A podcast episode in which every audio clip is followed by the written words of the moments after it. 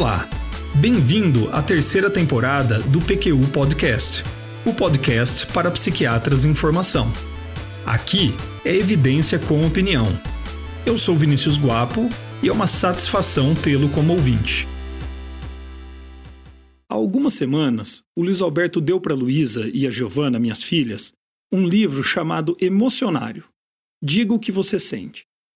Elas estão adorando fica já como recomendação de leitura para quem tem filhos na faixa dos 5, 8 anos.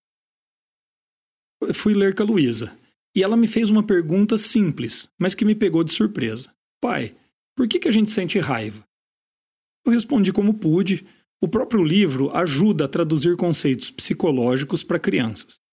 Mas a resposta não me deixou satisfeito, não. Por que, que sentimos raiva já é uma boa pergunta. Mas e se mudarmos para como?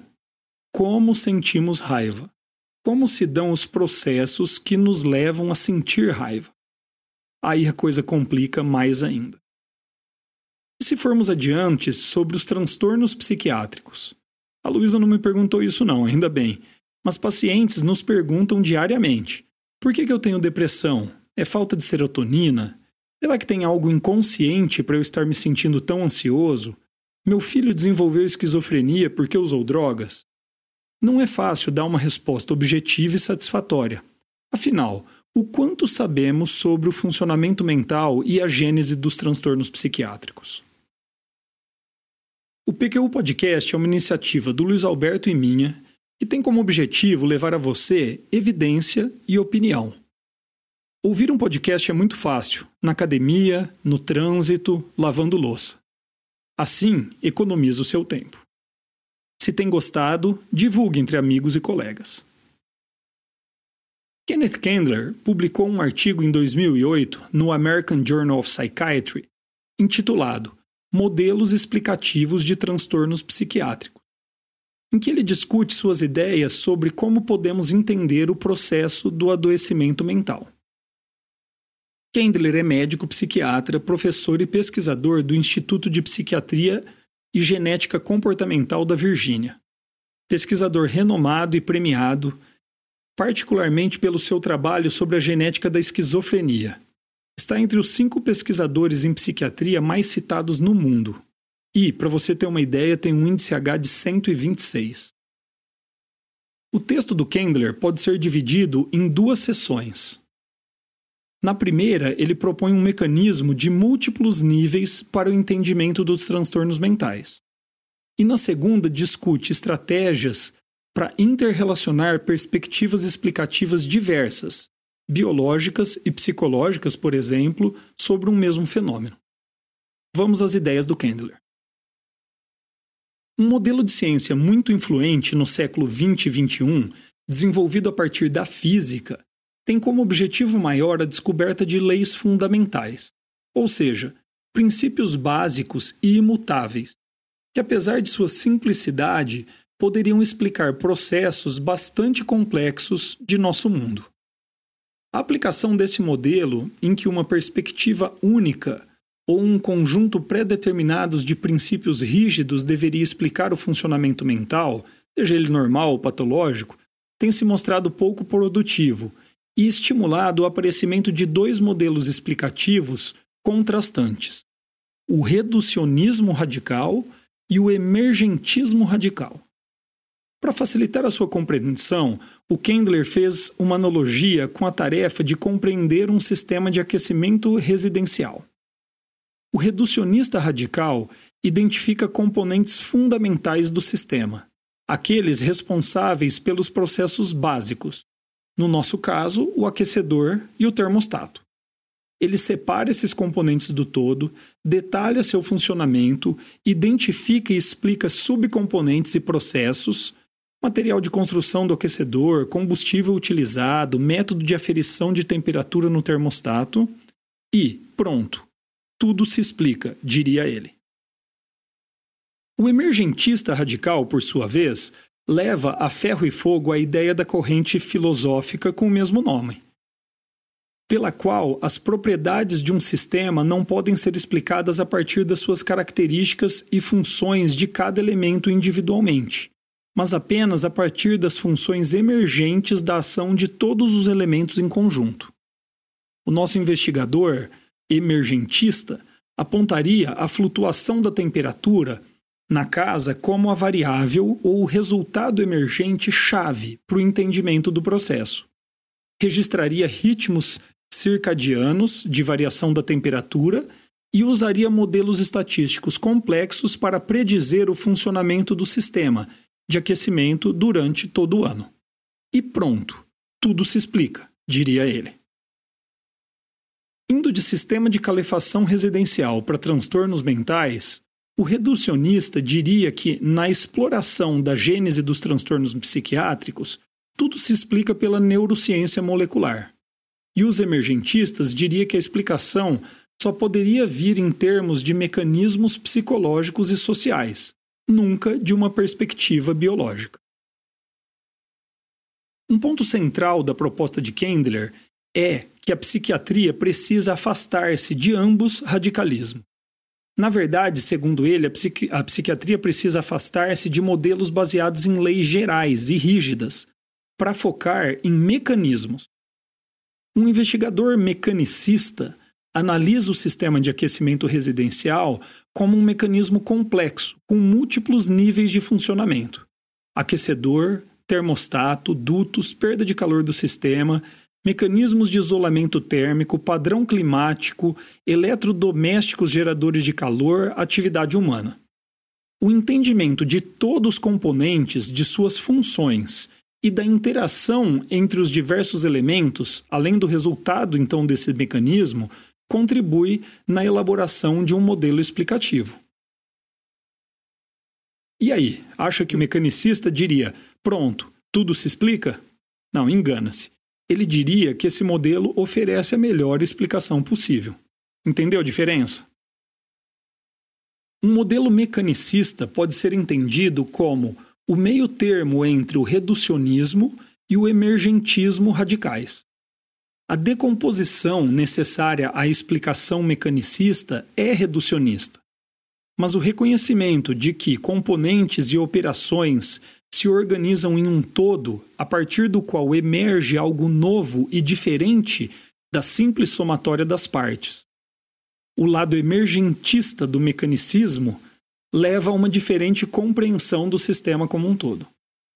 Quanto mais reducionista, entre aspas, o investigador consegue ser, no sentido de aprofundar-se no entendimento de diversos componentes, mais acesso ele tem a múltiplos níveis de organização do sistema e menos reducionista a explicação se torna. Segundo Kendler, um modelo causal baseado em mecanismos oferece uma estrutura conceitual mais coerente e prática. Ok, como chegamos lá, né? Bom, o primeiro passo é a decomposição, o desmonte do sistema em suas partes.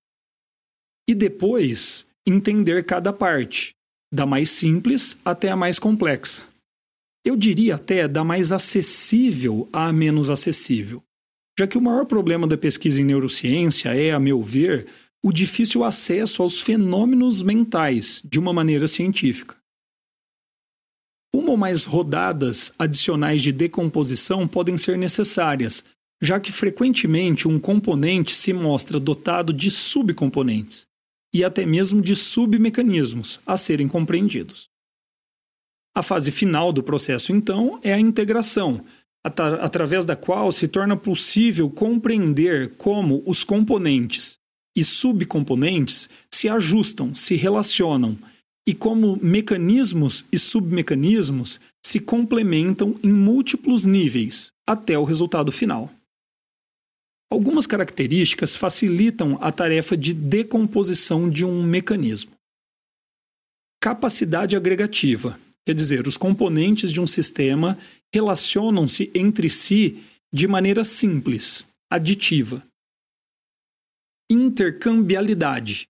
Cada componente ou módulo de um sistema tem uma função discreta e intrínseca, que pode ser separada do sistema e estudada por si só, sem perda de suas características.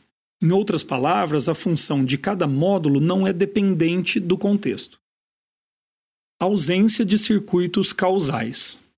quando a função de um componente pode alterar suas próprias características ou as características de componentes que estão no mesmo nível de funcionamento. Temos então um circuito causal intranível, intrínseco. Quando o resultado final do mecanismo como um todo tem a capacidade de alterar as características de seus componentes em diversos níveis, estamos lidando com um circuito causal internível ou recursiva. Transtornos mentais não são mecanismos facilmente decompostos. Kendler propõe o transtorno de dependência à substância como um exemplo. Primeiro passo: decompor. Os fatores de risco para dependência ao álcool empiricamente testados podem ser divididos em pelo menos quatro níveis: 1. Um, biológico genético, 2. psicológico, 3. social e 4. cultural econômico. O que ele chamou de fatores biológicos genéticos engloba, por exemplo, a exposição pré-natal ao álcool, as variações genéticas no metabolismo do álcool, as variações genéticas em sistemas cerebrais que interagem direta ou indiretamente com etanol, sistema GABA, glutamato, opioide, as variações genéticas na predisposição e abuso de todas as formas de drogas e não apenas ao álcool, e na predisposição a comportamentos externalizantes, por exemplo.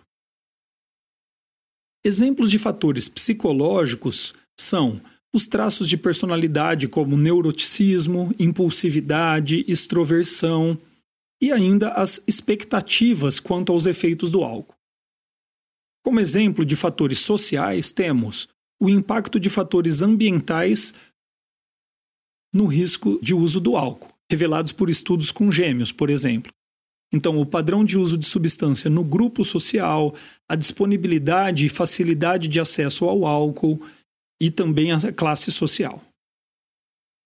Finalmente, os fatores culturais e econômicos seriam a forma de consumo do álcool na comunidade, tolerância com os comportamentos durante a embriaguez, adequação social do uso do álcool para homens e mulheres que diferem em muitas sociedades e elevam o risco, levam, na verdade, a riscos distintos entre homens e mulheres quanto ao alcoolismo, impostos cobrados sobre bebida alcoólica e até mesmo o tamanho das embalagens para bebida alcoólica que são permitidas. Ok, componentes na mesa. É hora de entender a natureza das interações desses componentes. O quanto são agregativos, podemos considerá-los componentes intercambiáveis. O impacto dos fatores genéticos, por exemplo, já foi mostrado empiricamente ser dependente de outros fatores, como crenças religiosas, status marital e grupo social, sem, portanto, qualidade agregativa ou de intercambialidade. Outra coisa a ser compreendida, qual o peso de cada um desses componentes no resultado final do processo a identificação dos componentes e a sua classificação em classes como genético, psicológico, social, cultural, não garante que cada um dos componentes tenha influência de igual importância no sistema analisado. A evidência da ocorrência de circuitos causais. Esta é uma característica importante de um mecanismo. No caso em questão, a resposta é sim. Vários e poderosíssimos circuitos causais, Vou dar um exemplo entre muitos possíveis. As variações genéticas relacionadas à atividade da enzima aldeído dehidrogenase modulam a magnitude dos efeitos colaterais do uso do álcool e, portanto, modulam o prazer ou desprazer de seu consumo. Um circuito casal influencia outro componente no mecanismo, as expectativas quanto aos efeitos da substância. Outro circuito causal ocorre e influencia em comportamentos e escolhas de grupos sociais por parte do indivíduo, o que aumenta seu risco para um transtorno do uso do álcool. Imagine aí você os muitos outros circuitos de retroalimentação na causalidade do transtorno do uso do álcool. E de outros transtornos psiquiátricos até. Inúmeros, não? É com isso que nós psiquiatras lidamos no dia a dia de nosso raciocínio clínico. Vocês estão me acompanhando? Na prática, sei que nada disso é novidade para você, mas os conceitos aqui descritos provavelmente sim. Vamos lá. O exemplo do transtorno de uso de álcool mostra que, de maneira geral, os transtornos mentais têm três características. Seus componentes carecem de capacidade agregativa, eles têm pouca intercambialidade e múltiplos circuitos causais. Tá fácil, hein? Não desista. Pelo menos é isso que diz o Kendler. Ele cita o trabalho de William Batchel, professor do programa de Filosofia, Psicologia e Neurociência da Faculdade da Califórnia, que documentou o esforço persistente e cauteloso de muitos cientistas que realizaram investigações de mecanismos biológicos com estas características nos últimos 100 anos. Segundo ele, o primeiro passo da abordagem de um problema como esse é encontrar sub-áreas do mecanismo passíveis de decomposição, ou seja, nas quais seja possível identificar agregação de funções, intercambialidade e poucos circuitos causais. Trocando em miúdos, subsistemas simples que possam ser estudados isoladamente. Processos causais localizados são esclarecidos assim, sem se preocupar com outras áreas do sistema. William Winsat, professor de filosofia da ciência na Universidade de Chicago, aponta que o grau de postulados emergentes de um sistema tende a aumentar com o crescente detalhamento de sua estrutura interna e das relações entre os componentes de um sistema. Ou seja, quanto mais avançamos no conhecimento reducionista sobre o funcionamento mental, mais geramos hipóteses sobre os resultados emergentes do mesmo sistema. Esse aqui é o grande desafio. Entramos agora na segunda sessão do artigo, quando Kendler discute estratégias para interrelacionar perspectivas explicativas diversas sobre um mesmo fenômeno. Com uma abordagem baseada no funcionamento cerebral e outra baseada na atividade mental podem se juntar em uma explicação de transtornos psiquiátricos. A partir das ideias de desenvolvidas por David Marr, neurocientista que contribuiu decisivamente na construção de modelos explicativos do processamento visual, Kendler argumenta que um sistema biológico complexo pode ser entendido a partir de três perspectivas complementares. 1. Um, teoria computacional. Qual é o objetivo e a estratégia utilizada pelo sistema mente-cérebro na realização de sua tarefa? 2 representação e algoritmo, quais os elementos de entrada e de saída do sistema e que, e que tipo de processamento é necessário para a transformação daquilo que entrou e está saindo. E três, implementação do equipamento. Como que os processos podem ser fisicamente explicados no equipamento cerebral? Mar está propondo diferentes perspectivas do mesmo processo. A inovação em sua proposta é que a perspectiva biológica, nomeada por ele implementação de equipamento, é compreendida a partir dos meios biológicos que permitem produzir os objetivos do sistema. Já as perspectivas computacional e representacional lidam com o conteúdo do processo. Outro ponto decisivo da visão de Mar é a de que a tentativa de construir modelos de funcionamento do cérebro de baixo para cima está fadada ao fracasso. E ele se refere aqui à ideia de buscar compreender, a partir de processos moleculares nos neurônios, as funções mentais complexas, por exemplo. O investigador teria, segundo ele, maior chance de sucesso usando uma abordagem descendente, partindo da compreensão da tarefa para que a maquinaria neural foi desenhada a executar e descendo para a compreensão dos mecanismos biológicos que permitem a execução de tal tarefa.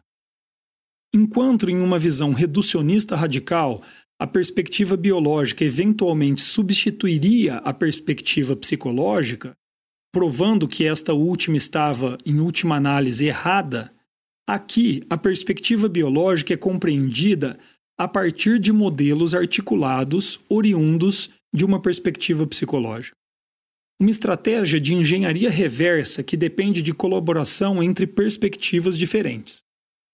Como já foi dito sobre o trabalho do psiquiatra ganhador do Prêmio Nobel Eric Kandel, no seu trabalho sobre o aprendizado de aflísias, a narrativa de uma história psicológica em linguagem neurobiológica. Kenneth Kendler propõe um exemplo prático que, vindo de um renomado pesquisador da genética da esquizofrenia, ganha particular importância. Vamos ao exemplo dele. Uma equipe de pesquisadores demonstra de maneira definitiva que o gene X está associado com esquizofrenia. Os resultados são amplamente replicados. A mesma equipe demonstra então que o gene X é responsável pela produção da proteína Y. Um grande estudo demonstra que a produção da proteína Y é anormal em pacientes com esquizofrenia. Esse estudo também é reproduzido amplamente. O time de pesquisadores convoca uma conferência de imprensa e orgulhosamente declaram ter resolvido o enigma da esquizofrenia. Em meio ao burburinho, um jovem residente em psiquiatria, ouvinte do PQ Podcast, levanta a mão e pergunta: Mas como a anormalidade da proteína Y leva aos sintomas característicos da esquizofrenia? Delírios, alucinações, distúrbios do pensamento e sintomas negativos. Um tanto atordoado, mas honestamente, o pesquisador responde: Não fazemos a menor ideia. No exemplo dado, o time de pesquisadores representa o pensamento reducionista, que tenta explicar um, um transtorno psiquiátrico de baixo para cima, do gene para a proteína para o transtorno. Já o ouvinte do PQ Podcast representa a explicação descendente, onde a formulação da hipótese de trabalho parte de construtos psicológicos, no caso em questão da psicopatologia da esquizofrenia, para então mergulhar nos processos biológicos que produzem os sintomas do transtorno. Fique claro, os achados da equipe de pesquisadores seriam importantíssimos, mas o enquadramento que eles têm de sua descoberta é que estaria equivocado. Ufa! Obrigado por ter acompanhado esse raciocínio até aqui. Depois de tudo isso dito, como é que ficamos? Bom, no nosso modo de ver, que as coisas em psiquiatria são muito mais complicadas do que parecem e do que alguns reducionistas querem nos fazer crer e que elas são também muito particulares, no sentido de que temos que lidar com a lacuna mente-cérebro, única solução de continuidade entre níveis e sistemas do corpo humano. Por isso, mesmo é que representam esse desafio que nós nos dispusemos a enfrentar. A boa notícia é que existem pensadores e pesquisadores, Kendler dentre eles, que apontam um caminho promissor. Respondendo à pergunta que dá título a esse episódio, o que é um transtorno mental, poderíamos então dizer que um transtorno mental pode ser mais bem compreendido a partir de uma perspectiva mecanicista, em que seus diversos componentes podem ser decompostos, reintegrados, com vistas a identificar e entender suas propriedades intrínsecas e emergentes. É isso aí, espero que tenha gostado. Acesse nossa página no Facebook. Você vai ficar por dentro de tudo o que acontece no PQU Podcast. Visite nosso site www.pqpodcast.com.br, onde todos os episódios já publicados estão disponíveis, com as respectivas referências e organizados por data, autor e sessão. O PQU Podcast agradece sua atenção.